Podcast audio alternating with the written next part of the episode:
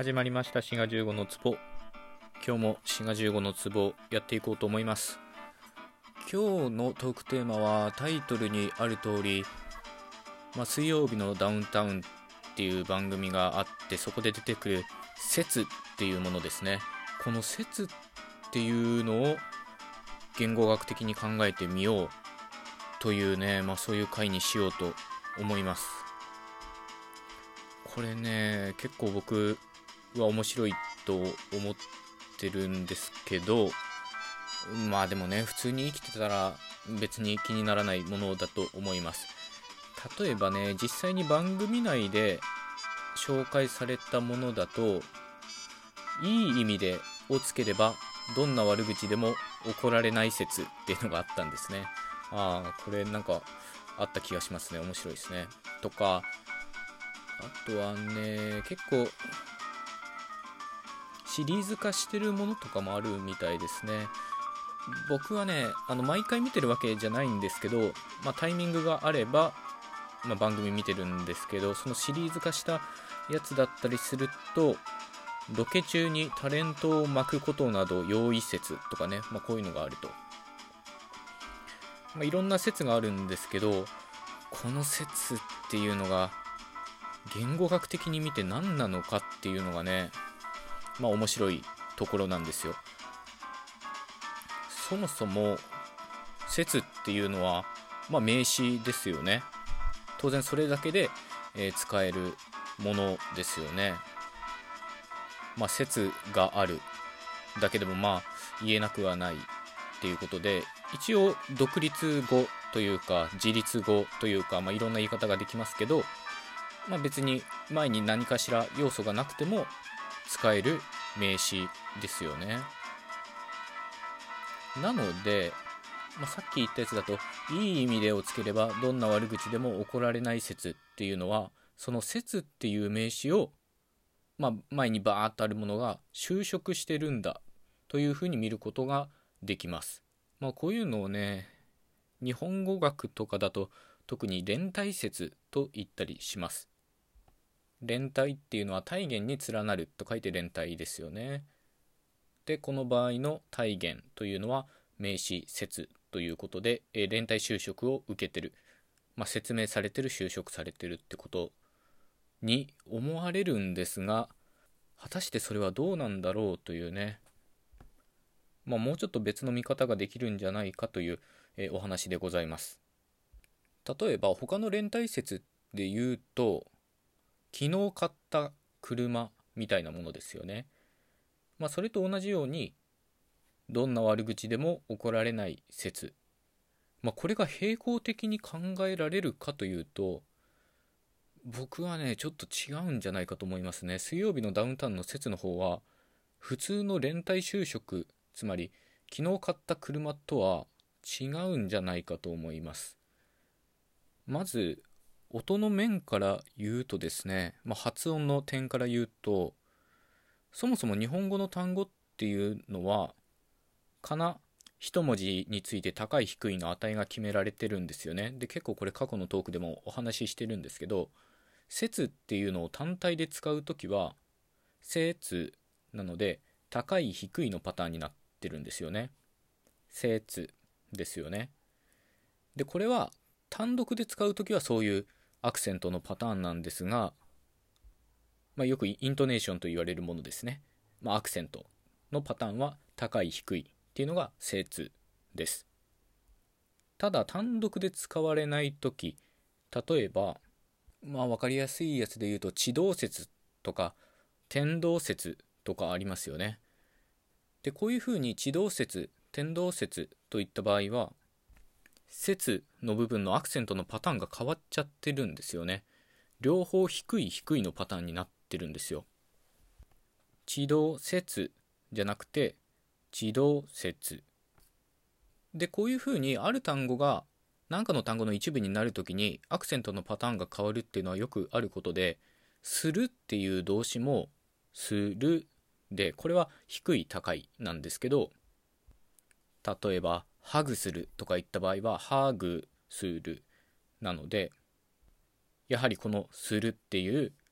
アクセントも低い低いとなっています。でこのアクセントの点から考えるとどんな悪口でも怒られない説っていうのは天動説とか地動説と同じアクセントのパターンになってるんですよね。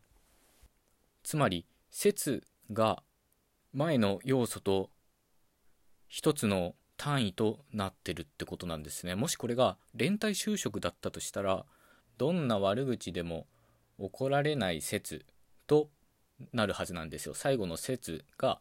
高い低いになるはずなんですけど怒られない説だと説の部分が低い低いになってるんですよ。だからねこれは連帯説ではないんじゃないかと思うんですよね。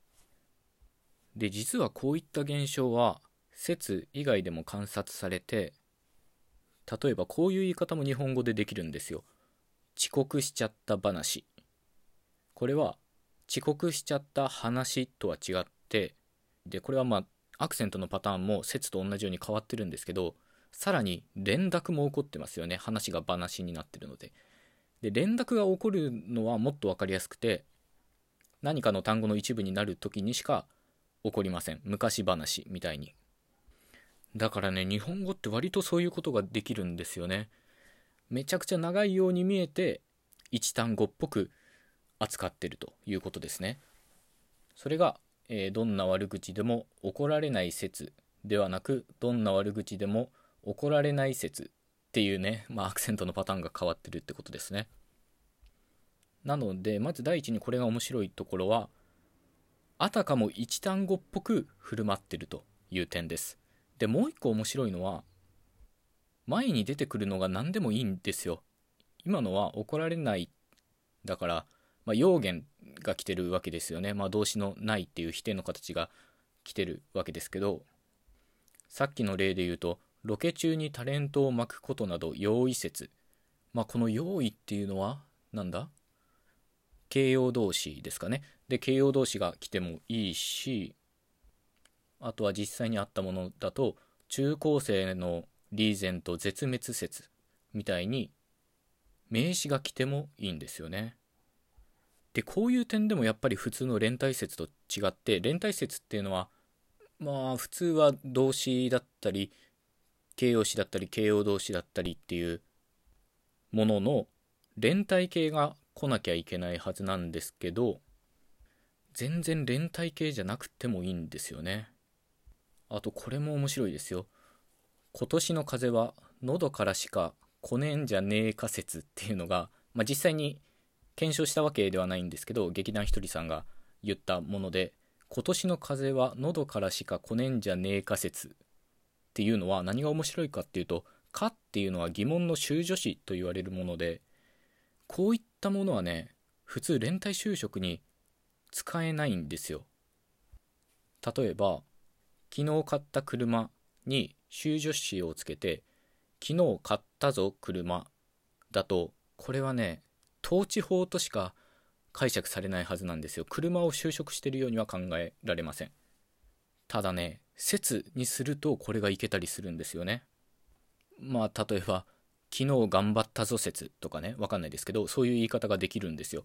なので修助詞が前に来てもいいという点でこの説の振る舞いっていうのは非常に興味深いです。でさらに面白いのはラジオトークでも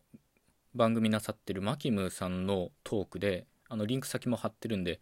あのぜひ聞いてみてほしいんですけどトークタイトルに「人間性欲でセックスしないのでは説」っていうタイトルがあってまあこれは内容もさることながらこれも面白いですよ。セックスしてないのでは説。これしてないのではないか説だったらまだなんとなくわかるんですけどしてないのではっていうねちょっと文の途中で切れるような、まあ、言い差し表現みたいなものにも説っていうのはくっついてるんですよね。なので今までお話ししたことを、まあ、しっちゃかめっちゃかなっちゃいましたけどまとめると一見昨日買った車みたいに連帯就職に見えますが説のアクセントが変わるというまず発音の面で、まあ、どうやら連帯就職ではないと見えると。あとその説の前に出てくるものがもちろん動詞も形容詞も形容動詞もあったりしますけど名詞でもじゃない仮説みたいな「か」とか「ぞ」とか修助詞が来てもいいし何々してないのではみたいな言い差しっぽいものでももう何でも説っていうのはくっつくという点でこれもまた